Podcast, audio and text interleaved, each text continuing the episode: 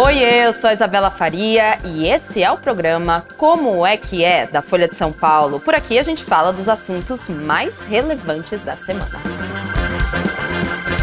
Nossa Senhora Aparecida ainda na esteira do feriado, a gente vai falar um pouquinho da história dessa santa, da onde vem tanta devoção a ela aqui no Brasil, quando ela foi instituída padroeira aqui no nosso país, mas a gente vai falar também dos recentes ataques que ela sofreu recentemente, como é o caso de um pastor evangélico que disse faz algumas semanas que ela era o Satanás vestido, fantasiado de azul. Então, vamos ao tema do como é que é dessa segunda-feira, começando a semana ainda com um gostinho de feriado. Vamos falar de Nossa Senhora Aparecida. E eu digo vamos, porque hoje estou muito bem acompanhada. Ana Virgínia Valucier, que é repórter especial da Folha, escreve sobre religião e outras cositas. Mas, muito obrigada, Ana, por vir. Imagina, obrigada por me receber, Isabela. Novamente, né? Que Novamente, Como é que é? Eu nem lembro, vez. mas terceira tava, vez, segunda tava com vez. Já. Ah, muito obrigada obrigada. É isso que a gente gosta, entendeu? Você sempre vai voltar porque você é boa demais. E... Ela diz isso pra todos. Não, não digo. É, ela é. Ah, sou fã, sou fã. Já falei aqui, sou fã. Ana, muito obrigada novamente por vir. É, já que a gente então tá falando de feriado, né? Acabou o feriado, infelizmente, para pessoas que não trabalharam como eu, mas você escreveu é, recentemente uma das suas últimas matérias na Folha foi justamente sobre Nossa Senhora Aparecida. E você disse, escreveu, que ela já foi uma unanimidade no Brasil. Eu queria que você explicasse mais um pouquinho qual, e também qual é a origem da devoção de Nossa Senhora que a gente tem aqui no país. Pois é, como você falou, eu trabalhei no feriado, eu estava escrevendo sobre a Aparecida. Perfeito. Primeiro, acho que é importante falar que a Aparecida, Nossa Senhora, é Maria, a mãe de Jesus, Perfeito. e ela tem uma é, é, vasta rede, digamos, de manifestações de Nossa Senhora. Nossa Senhora da Conceição, Nossa Senhora Aparecida, é, talvez Fátima. seja Nossa Senhora da Boa Morte, Nossa Senhora de Fátima. E cada lugar tem uma espécie de veneração a uma Nossa Senhora. Perfeito. No Brasil, de onde veio Nossa Senhora Aparecida? A gente tem uma certidão de nascimento para isso, que é 1717. Foi quando três pescadores estavam lá pescando, enfim, ganhando seu sustento no Rio Paraíba do Sul, e aí eles acharam uma estátua no fundo do rio, que era uma estátua que veio decapitada, ela veio separada o corpo e a cabeça, e ela estava com um aspecto já um pouco mais escuro do que a imagem mais, digamos, europeizada da santa, né? Porque eu acho que a própria coroa portuguesa tinha algumas é, diretrizes de que a santa tinha aquele manto azul, ela sempre branca. É, de novo, estamos falando de uma diretriz é, da Europa. E aí você tinha essa imagem santa, eles acharam, e aí ficaram, enfim, encasquetados, porque logo depois, é, e também ao longo das décadas e séculos, uma série de milagres foi sendo atribuída a essa imagem achada no Rio. Uma delas, talvez a mais imediata, foi o, de uma certa forma, milagre da multiplicação de peixes. É, assim que eles acharam, pescaram a santa do fundo do rio, é, a rede dos peixes, estavam, de, de, repente, pescadores começaram a pescar muito peixe lá. Eles tiveram que fazer várias viagens, inclusive, para ir e voltar com o tanto de peixe que eles conseguiram. Então, começa aí uma certa, assim, uma devoção já forte, até que a primeira capela dela é, é dedicada a Nossa Senhora Aparecida, inclusive é de, se não me engano, 1745, Nossa. menos de três décadas depois de que ela foi encontrada lá. Sim. É, então você tem, aliás, basta falar que o nome, né, Aparecida vem porque ela apareceu das águas. É bem literal nesse caso. É bem literal, exatamente. E, mas, mas não foi só esse, enfim, é, digamos, esse milagre atribuído. Tem um, por exemplo, do século XIX já, dois séculos depois, é, um pouco menos, um século e meio depois, que era de uma menina deficiente visual, ela não enxergava nada e ela era muito devota de Aparecida até que ela pede que os pais a levem para ver a santa nessa, é, nessa capela e, de repente, no horizonte, quando ela está se aproximando, ela fala, estou vendo a capela. E ela, então, se curou da cegueira. Então, são vários milagres, mas então isso acabou criando uma essa aura de devoção nacional que vai acabar na, é, digamos, promoção da santa à padroeira do Brasil. Perfeito. Foi Getúlio Vargas que instituiu. Foi Getúlio Vargas. Que não era tão religioso assim como você escreveu. Pouco religioso, na verdade. É até curioso. O Getúlio Vargas, ele tinha acabado de virar presidente, ele ainda não era, é, não tinha implantado a ditadura. Sim. Era 1931, um, meses depois dele virar o presidente do Brasil na época. E aí ele, assim, a Igreja Católica, acho que é importante a gente falar que é até o ano de 1890, ela era a igreja é, oficial do Estado. Vários estados, até hoje, inclusive, têm uma igreja oficial. Enfim, na Europa você tinha igreja luterana em alguns lugares, anglicana. E no Brasil, a igreja católica apostólica romana era a igreja oficial do Brasil, até que veio a proclamação da República. E o pessoal falou: não, o clero não tem nada a ver, enfim, é, é com aqui, então não são eles, não são mais a religião.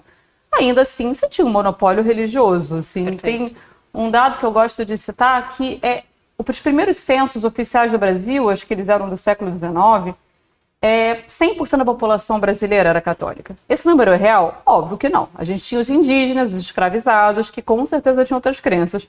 Mas para a estatística oficial, quem o censo se dignava a ouvir também, era 100%. Mas mesmo assim, ao longo, enfim, do, do, das décadas posteriores, esse número continuou muito forte por muito tempo.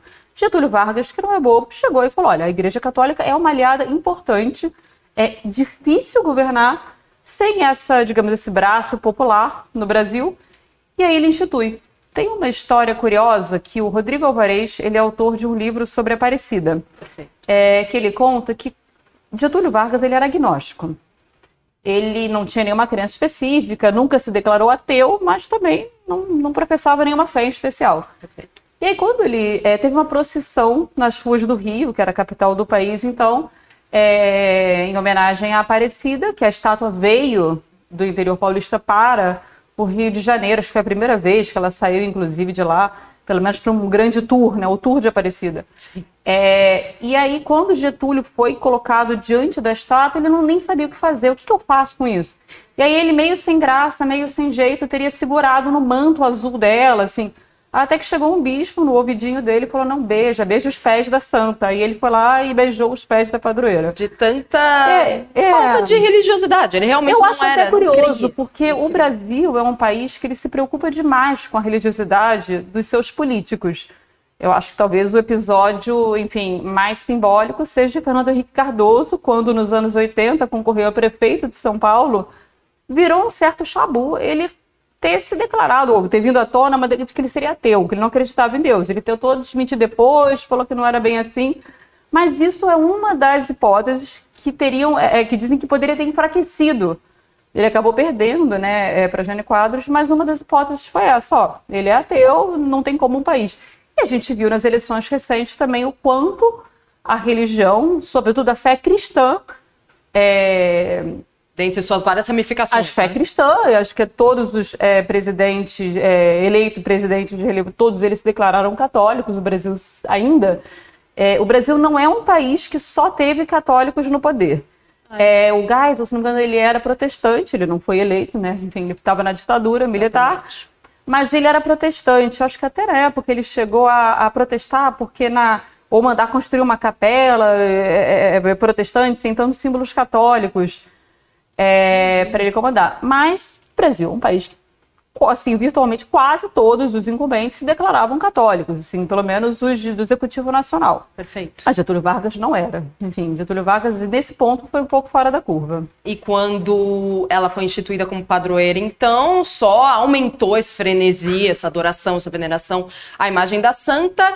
E onde é que a construção do Santuário Nacional de Aparecida entra nessa história? Quando ele foi erguido, por exemplo, houve manifestações contra ele, ou naquela época o Brasil ainda era um país católico? Aí depois você pode me dizer se ele ainda é, mas se naquela época a fé católica ainda tinha muita força ou as pessoas foram contra? A então, a primeira capela era do século XVIII ainda. Sim, mas a basílica, com que acho que é a maior é, é, catedral da fé católica do Brasil, não sei agora se do mundo, mas certamente uma das maiores do mundo, acho que talvez em dimensão ela perca para de São Pedro, enfim, preciso conferir isso depois.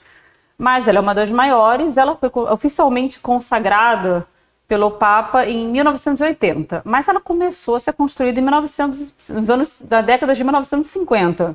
Então ela demorou um pouco, foi construindo aos poucos. O JK, o presidente na época de Juscelino Kubitschek, chegou a doar a parte da estrutura metálica não foram muitas manifestações, porque, de novo, assim, até os anos 80, o Brasil ele é em peso é, é, católico, assim. Acho que mesmo até os anos assim, a gente começou, eu falei que no censo de 1940, nove anos depois de Getúlio Vargas ter é, promovido é, Aparecida padroeira do Brasil, o Brasil era em torno de 95% declarado católico.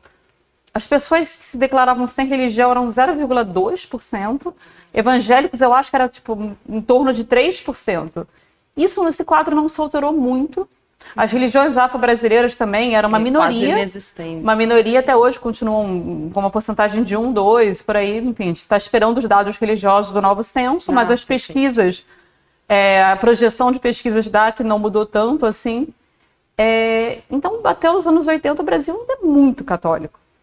Isso vai, como esse quadro, essa transição demográfica, essa transição religiosa, vai começar a mudar nos anos 90. Hum que eu acho que a fé, é, a fé evangélica, muito puxada pelas igrejas pentecostais e neopentecostais, começa a se fortalecer muito. E um outro grupo, na verdade, muito importante, que a gente tira um pouco da equação às vezes, começa a aparecer, que é o grupo das pessoas que dizem que não tem nenhuma religião.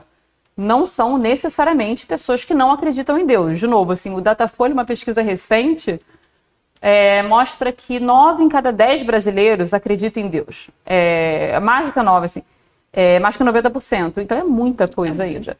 Só que esse é um grupo que vai abarcar pessoas é, ateus, mas que são minoria até nesse grupo, agnósticos, que são pessoas que não creem particularmente, mas também não, não, não, não creem na não existência. Exatamente. É, e também pessoas que se dizem espiritualizadas, que não são também podem ser chamados de alguma forma de desigrejados, assim, pessoas que não têm uma instituição formal religiosa, mas eu acredito na força do universo, eu acredito num Deus é, único, eu, em energia. que insiste em energia, que vai se escarimbar um pouquinho do budismo, mas um pouco de self-service, assim, fazer aquele prato no que você bota feijoada, você bota sushi, bota pizza, tem muito disso também no Brasil. Perfeito. Então é o grupo não religioso que, proporcionalmente, talvez seja o que mais cresceu.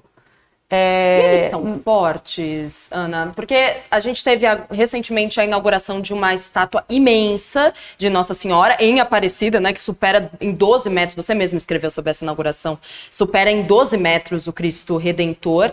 Só que até mesmo antes da inauguração dela, ela já estava tendo, como você fez uma analogia ótima, alguns arranhões simbólicos que essa estátua teve, porque a organização, uma organização de ateus, a ateia, né, aqui no Brasil, tentou impedir a construção. Né, dessa estátua. Eles são fortes, os não religiosos no Brasil, não. ou perto de evangélicos e católicos? Olha, eu diria, a gente tem que talvez parcelar isso em, em, em dois momentos. Assim, a ateia, ela é uma entidade que diz representar ateus agnósticos, Exato. ela é sobretudo formada por ateus e ah. ateu uma minoria da população brasileira. Perfeito. Gente que diz, eu não acredito em Deus, Deus não existe, é uma minoria. Tá. É quase no traço, assim. Você fala. Só que você tem, então, assim, só que uma coisa interessante é, eles falam por muita gente? Não. Mas só o fato deles terem é, é, é essa repercussão, tanto na justiça quanto na opinião pública, é algo inimaginável há décadas atrás. Apenas não existiria esse poder todo.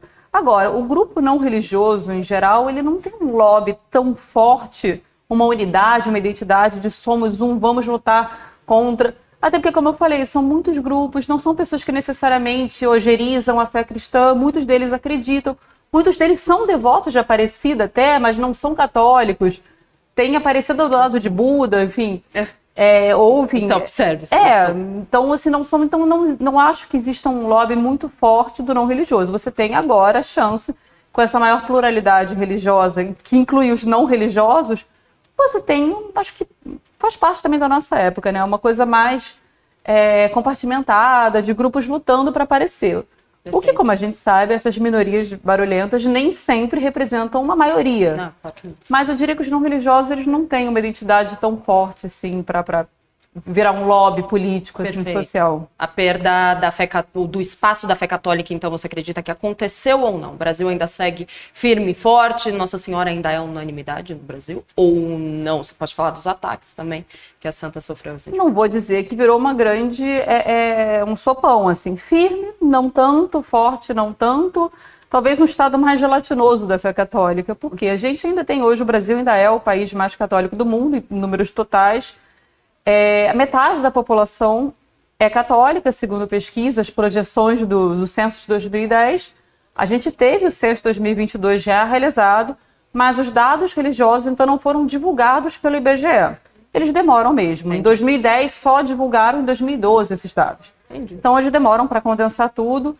É, mas a gente já tem uma projeção aí de que com certeza derreteu muito. Se nos anos 80 ainda era quase na beira dos 9 para 10 brasileiros e agora é metade, a gente teve em poucas décadas aí um, é, um derretimento absurdo dessa fé católica. E você tem um outro ponto que é interessante levantar, que é como é, os católicos eles não têm uma identidade comunitária tão forte quanto, por exemplo, o segundo maior grupo religioso e cristão do Brasil, os evangélicos. Claro que os evangélicos são plurais, óbvio que você tem várias ramificações, mas a vida comunitária, a experiência de ser evangélico, ela tende a ser muito mais forte. É o que a gente chama de não praticante. O católico não praticante é muito mais difícil você ver um evangélico não praticante. Até existe, é um fenômeno novo, assim, mas ainda é um residual. Católico, quantas pessoas se dizem católicas, mas não vão à missa, ou vão à missa umas duas vezes por ano, ou querem batizar os seus filhos, acham importante, querem casar na igreja, mas não tem essa prática, não tem essa vivência, essa devoção. Perfeito. Inclusive, tem muita gente que no feriado de Aparecida vai, vai rezar, vai mas não, não tá nessa dessa prática comunitária tão forte como os evangélicos. Então, por uma série de questões que incluem também, enfim, ambições políticas das igrejas, tanto católica quanto evangélica, os católicos eles foram perdendo tanto espaço na, no debate público, na arena pública, quanto o espaço vivência, assim. Mas aí você vê, se você andar por qualquer rua da periferia ou de cidades do interior brasileiras, quantas igrejas católicas você vai ver perto das igrejas evangélicas? Muita igreja evangélica acontecendo. É claro que os católicos também. É uma hierarquia muito mais rígida, né? Você não pode abrir uma igreja católica da sua cabeça. Exatamente. Tem uma hierarquia muito mais verticalizada, é o Vaticano é que manda. Maior embora a gente vai chegar lá, mas tem os grupos leigos católicos que, enfim, eles têm mobilizado bastante o debate, mas acho que a gente vai chegar lá ainda. Você falou de cidades do interior, é, Ana, foi justamente em uma dessas cidades, se eu não me engano, Bastos, Bastos, em São Paulo, que então quis colocar uma imagem da santa na entrada da cidade mesmo, e um pastor evangélico local disse que isso era inadmissível, que isso não podia acontecer, e chamou Nossa Senhora então de Satanás fantasiado de azul. Esse ataque que aconteceu recentemente, né? Faz o quê? Ele aconteceu recentemente. Eu acho ele muito simbólico, assim. Qual que é... Eu, assim, é um pastor de uma expressão mínima, nunca tinha ouvido falar nele, acho que, mas, obviamente, assim, a gente tem milhares de pastores no Brasil, acabou virando um caso muito forte. Quando você bota Aparecida no Google e ataque, você automaticamente já o acha, é o caso mais recente. Mas ele talvez represente muito essa, esse questionamento evangélico do espaço dado a fé católica no Brasil. É, você pode até questionar isso num, num, num, leque mais amplo, assim. Se o Estado supostamente é laico, por que repartições públicas têm crucifixos ou tem imagens de, de santos? De, de...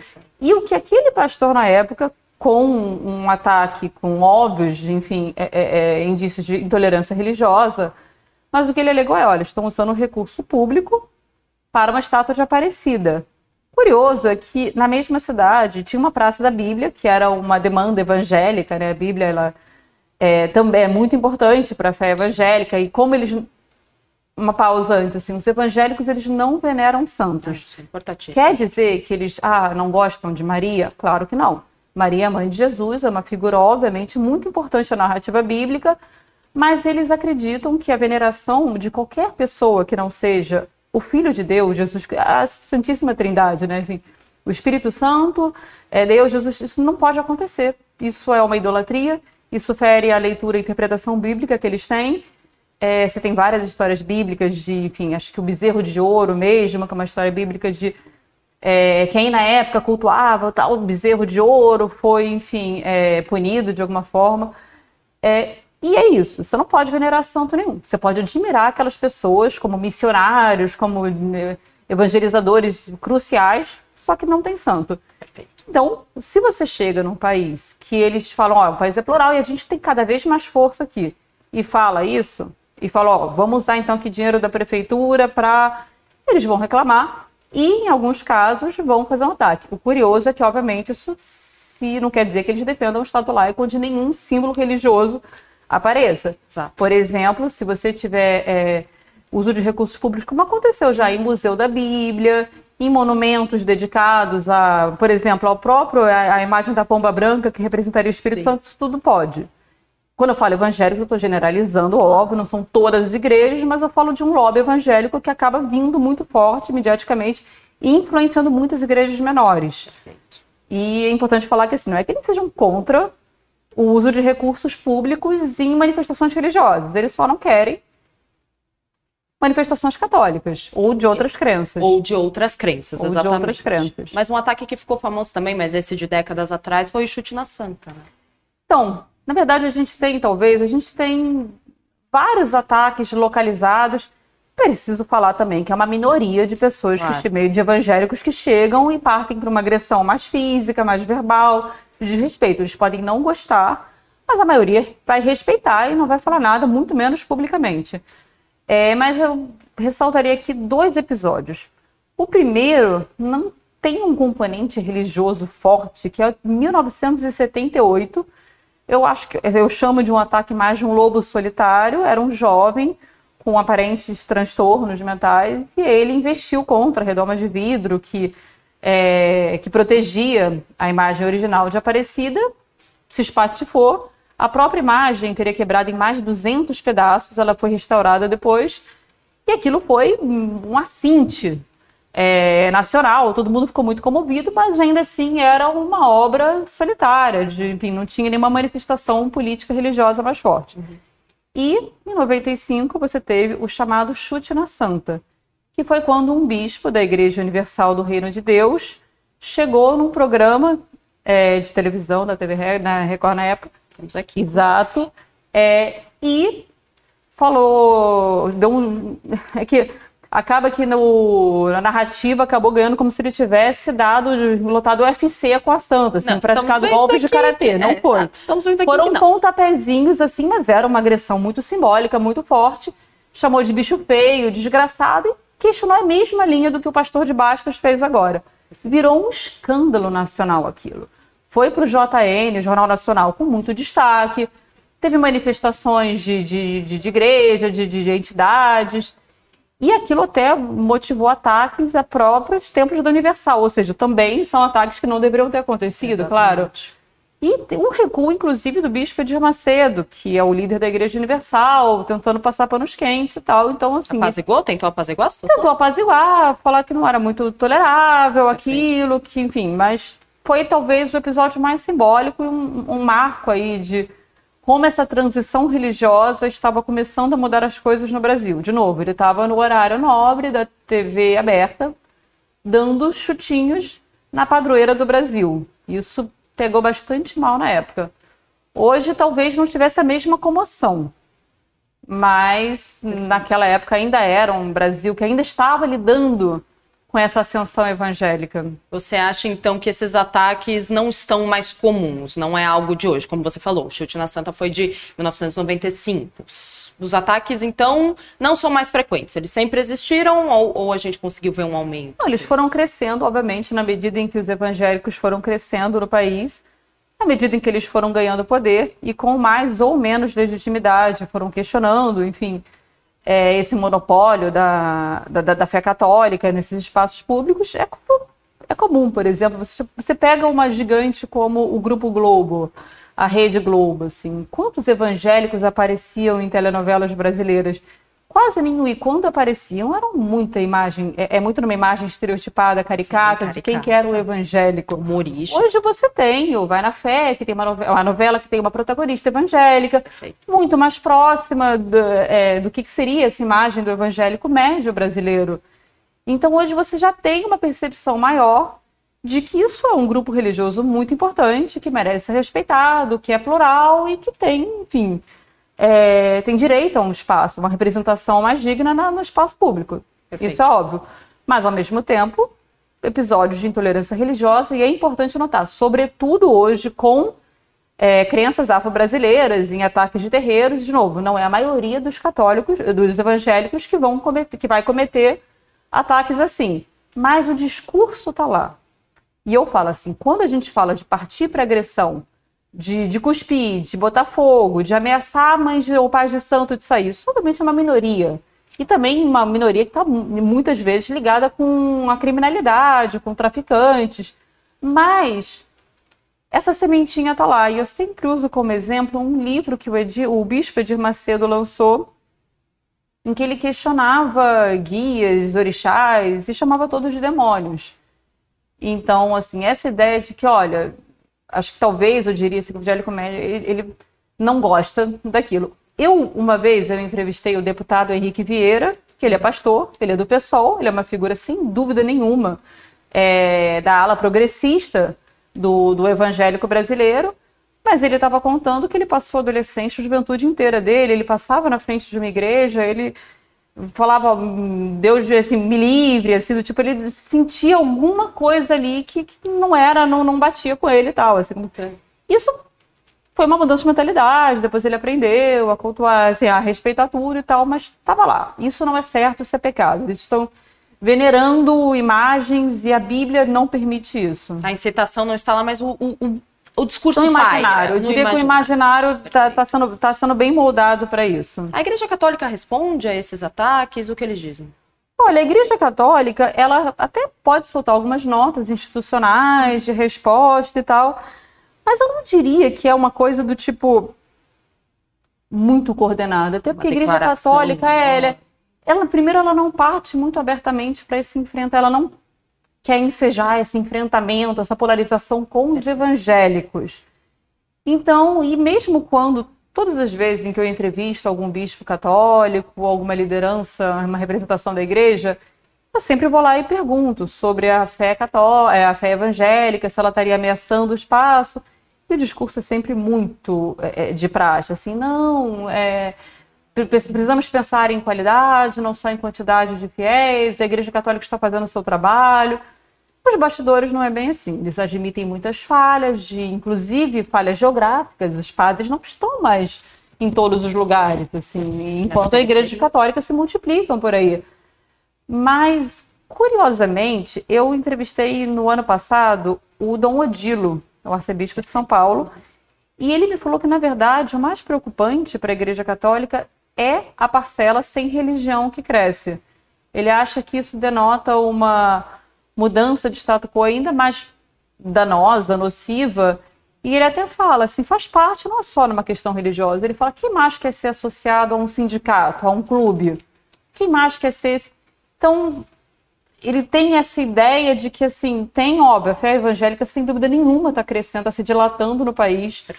É, a fé católica está ainda, ainda decaindo. Imagino que não vai ser um derretimento total, vai chegar. Eu falo assim, a igreja, é, a, os evangélicos vão ter um teto de crescimento no Brasil, os católicos vão ter uma é, vão ter um piso, assim, não acho que vai.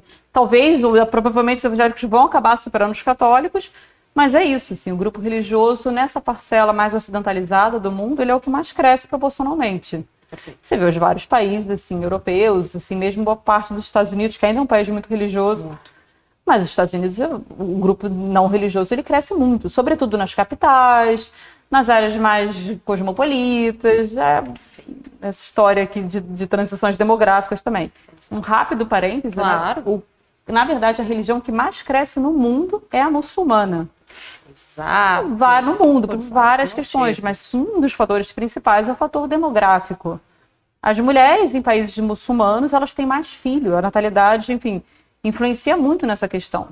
E você tem um aspecto que pertence muito a essas religiões, que é um aspecto mais de quase conquista do espaço religioso, sabe? Que a gente chamaria como de evangelização, no caso, enfim, da fé cristã, que é o vou ocupar esse espaço, o que não é tão comum em outras religiões monoteístas importantes do mundo. Perfeito. Então, Ou que já tiveram seu alvo nas É, então assim, é, a própria exemplo. ONU assim, tem a projeção de que os muçulmanos vão ser a maioria do mundo, vão ser a maioria do mundo por essa questão demográfica principalmente. Você falou então que a religião católica está perdendo a sua força justamente religiosa, mas e a força política da, da fé católica, como ela está atualmente? Porque a gente teve aí o feriado de Nossa Senhora Aparecida, dia 12 de outubro, e sempre espera-se uma presença muito grande de políticos ou de autoridades. A gente teve o governador Tarcísio de Freitas indo até a Basílica, até o, o santuário, mas não tivemos o presidente Lula. Isso você já você tinha escrito que já era esperado, ele está se recuperando das cirurgias que fez,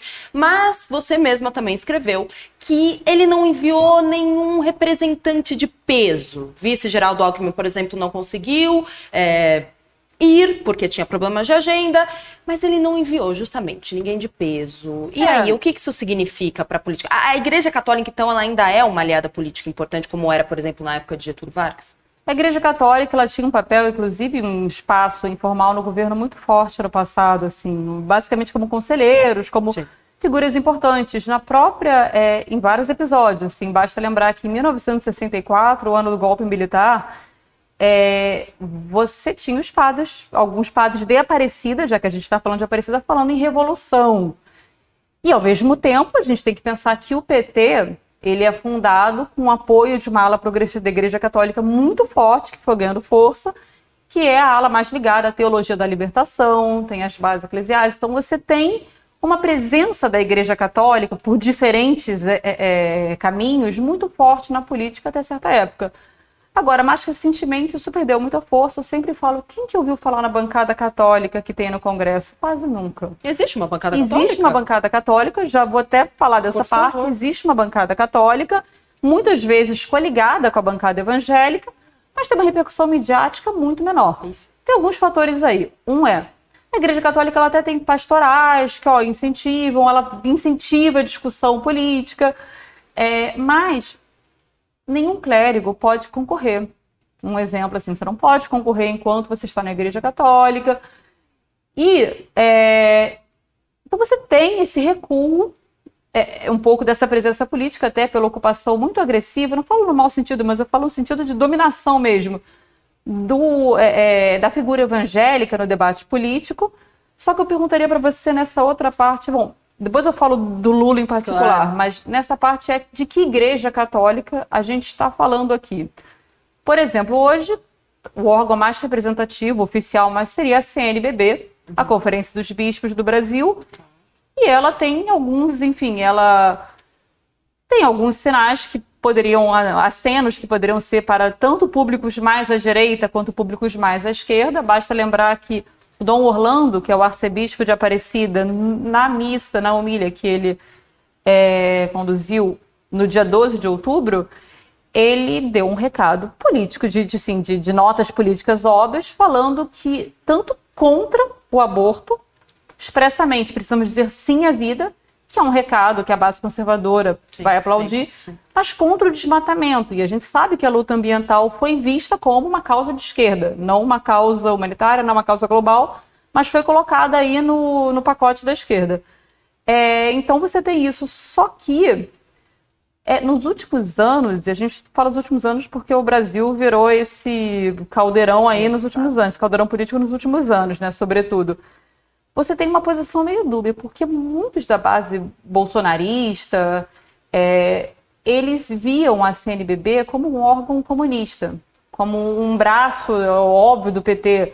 Não que isso tenha uma base na realidade, mas aí você tinha essa ideia, você inclusive tinha esse uso da palavra, eles são comunistas, aí buscavam na história, tá aqui o bispo, o bispo vermelho. Associações é, políticas. Dom Evaristo também era visto como é, alguém com inclinação esquerdista óbvia. E você tem a, hoje, aí quando eu perguntei para você que bancada católica é essa, quem que é esse lobby político católico mais forte hoje que aparece de uma forma mais organizada? São alas carismáticas da renovação carismática católica, que são mais bolsonaristas. O Datafolha já fez uma pesquisa ano passado, que pela primeira vez mediu, tem uma margem de erro aí, mas enfim, que pela primeira vez mediu a presença São Paulo talvez representasse de 15% a 20% da população católica brasileira, mas são sobretudo bolsonaristas. Inclusive, é, liturgicamente falando, eles têm vários símbolos muito parecidos com os pentecostais brasileiros. É, padres mais energizados, é, você tem algumas manifestações físicas, assim, que para uma pessoa leiga que fora do mundo cristão pode achar até que é a mesma coisa são, acho que até, enfim, os políticos eram mais da base bolsonarista também. Tá. E fora isso, ainda são pessoas que estão participando do debate político de uma forma, enfim, democrática, é, legítima, né? Enfim, acho que é uma posição legítima, mas você também, também tem os grupos leigos católicos, que Por são favor, pessoas sim. que não estão formalmente na igreja, enfim, os, os carismáticos também não necessariamente estão, até porque senão eles não poderiam se eleger, né? Porque, enfim, Exatamente. Mas, é, por exemplo, tem o Centro Dom Bosco, que talvez seja um bastião ultraconservador muito visível, já entraram em embates com o Porta dos Fundos por causa do especial de Natal de Jesus Cristo. E são grupos muito conservadores que questionam abertamente a CNBB e eles têm uma capilaridade em redes sociais em, muito forte. Então, assim, se pergunta assim, ah, se na década de 80, assim, as alas progressistas católicas eram as mais fortes, hoje esse quadro se inverteu. Não só eu diria, como professores que eu entrevistei para fazer a reportagem sobre Sim. a Aparecida recentemente me falaram, olha, Hoje, quando a gente fala de política, a gente está falando mais desses grupos. Entre os católicos, está falando desses grupos. E são grupos com uma capacidade de mobilização muito forte. É o que me falaram. A classe, por exemplo, agora vamos chegar no Lula, então. Exato. Lula foi aparecida? Não. Como eu mesmo falei, é, não, ninguém esperava, favas contadas. O Lula está se recuperando de uma cirurgia. Ele não pode, nem por recomendação médica, viajar. Mas ele também nunca foi para Aparecida nos dois mandatos anteriores dele. A Dilma, a sucessora dele, ela também nunca foi enquanto presidente. Acho que na campanha de 2010 ela foi, mas também nunca foi. Não era esse aspecto religioso, enfim, num Estado laico, não era algo visado pelo PT. É, isso também inclui também a Marcha para Jesus evangélica, que também nunca foi. Acontece que esse ano o Lula não foi para Aparecida, também não enviou nenhum emissário do primeiro escalão.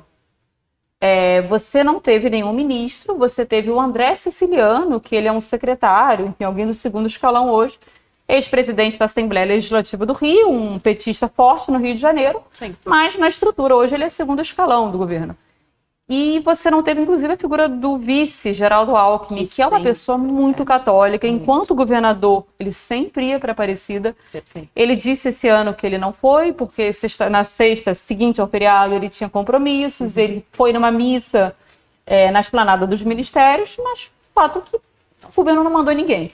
Agora, a gente pode questionar, teria que mandar alguém? Isso é um debate que não nos cabe aqui, mas a gente pode falar que é, estrategicamente falando, o que, que o governo quer nesse momento? Tem uma percepção interna do governo que percebeu que o voto religioso importa, que as questões religiosas importam. Não à toa, o Lula nunca foi para a Marcha para Jesus, mas pela primeira vez na história, nunca antes na história foi, mas agora ele enviou uma carta para o idealizador da Marcha para Jesus, falando: Ah, eu respeito muito a fé evangélica, eu não posso, infelizmente, esse ano, mas ele mandou o Messias, o advogado-geral da União, que é batista, ele é evangélico, né? E ele chegou, ele falou no palco, a deputada Benedita da Silva, que é um quadro histórico evangélico do PT, também estava lá. Não teve essa preocupação tão grande no com a festa de Aparecida, que é uma das maiores manifestações católicas do país. Agora, também tem uma visão interessante, assim, isso Nesse caso, faz muita diferença. Eu conversei com o Emanuel Freitas, que ele é um professor da Universidade Estadual do Ceará. Ele estuda o catolicismo brasileiro e ele chamou a atenção que, olha, o público de Aparecida, que é a classe média, é a classe D, é, sobretudo, Sim. não é um público que liga tanto, já é uma base lulista Sim. e não tem essa, digamos, essa mobilização assim do voto religioso não importa tanto assim para o Freitas que esse grupo esteja, que o Lula esteja lá. É, em compensação, a gente também tem que lembrar de um episódio de 2022, né, na campanha eleitoral.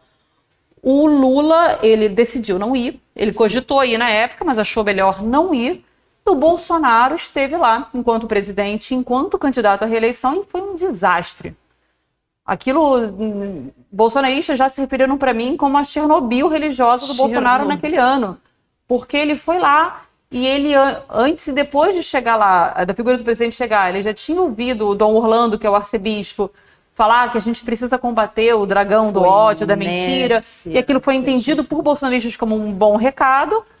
É, também, depois que o Bolsonaro já tinha ido embora, um padre de Aparecida numa das missas falou que não era o lugar de pedir voto, era o lugar de pedir bênção. Ó, esse foi um recado mais direto, acho que esse não, o, emiss- o destinatário não resta muita dúvida de quem seja. É, e também você teve uma claque bolsonarista, não, não foram a maioria, não foi a maioria, mas um- uma, uma parcela aí bolsonarista que estava no dia, que estava com cerveja, aí foi captado cerveja na mão, agrediram a equipe da TV Vanguarda, que é filiada da Globo, e aí também sobrou para a TV é, Aparecida, que é uma TV que não tem nada de política, assim, nesse, nesse ponto assim, específico de TV local. é uma TV local, mas era aquele negócio sem imprensa não é meu amigo. Acho que misturaram tudo no mesmo balaio.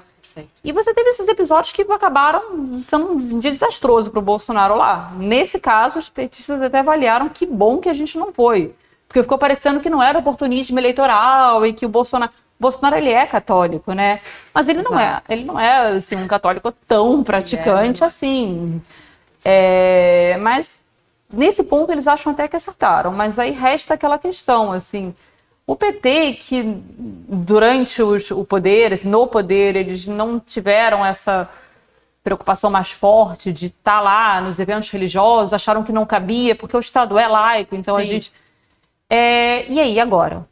O voto religioso importa para o eleitor brasileiro, isso é um fato. Mesmo para o eleitor evangélico, vê-lo é, é, rezando na igreja católica, né? Se fosse evangélico, seria orando na igreja evangélica, mas na igreja católica, vê-lo rezando, mostra uma fé cristã.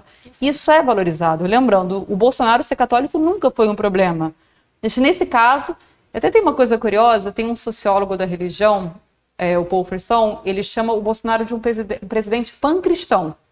Porque ele consegue pegar o bônus da identidade evangélica, né? Porque ele é casado com uma evangélica, ele é muito amigo de líderes evangélicos, mas o ônus não tá com ele. Assim, ó, eu sou católico, que nem a maioria do povo e tal. Então ele chama o Bolsonaro do primeiro presidente pancristão que o Brasil teve. Mas tem, tem um pouco disso, assim. É, é- agora, é- e aí? A- a- assim, a gente tem outras festas católicas importantes, no, no- assim, outras manifestações importantes no Brasil. Tem o Círio de Nazaré, é, no norte, que acabou de acontecer, ele é muito grande também. É, e você tem até festas, enfim, tem a devo- o culto a Padre Cícero no Nordeste. Você tem eventos muito importantes católicos, assim. E, de novo, assim, eu acho que o próprio governo se pergunta até que ponto eles têm que ignorar esses eventos e também, aí sim, não adianta ser aquela máxima na política de que não dá para ser Copa do Mundo, de quatro em quatro anos aparecer rezando ou orando numa igreja. Exato. Soa como oportunismo eleitoral, o eleitor não é bobo. O eleitor vai sacar que, ó, você fala que você é católico, mas você fala que você é evangélico, mas você não está aqui nunca na igreja, na eleição que você aparece. Então é, uma, é, é um, é, uma, é um desafio para o governo, assim, como é que a gente vai trabalhar isso agora? Perfeito. E a gente espera também os dados do IBGE, do censo da Exato. parte religiosa, porque a partir daí, com dados, fatos, estatísticas também, talvez os políticos olhem para esse voto religioso de um lado ou do outro com maior carinho. A gente tem um comentário no YouTube para fechar do Cristiano Ferreira. Religião é algo personalíssimo e assim deve ser tratado. Acho que o respeito cabe em qualquer lugar e ocasião, muito especialmente quando falamos da religião. Viva a diversidade religiosa. Viva a diversidade Justamente, religiosa. ótimo arremate com esta aula sempre muito didática na Virgínia Balucier, repórter Imagina, especial da obrigada. Folha. Brigadão. Muito obrigada a você também que assistiu Como é que é dessa segunda-feira. Semana começando, mas amanhã a gente está aqui novamente. Espero vocês. Tchau.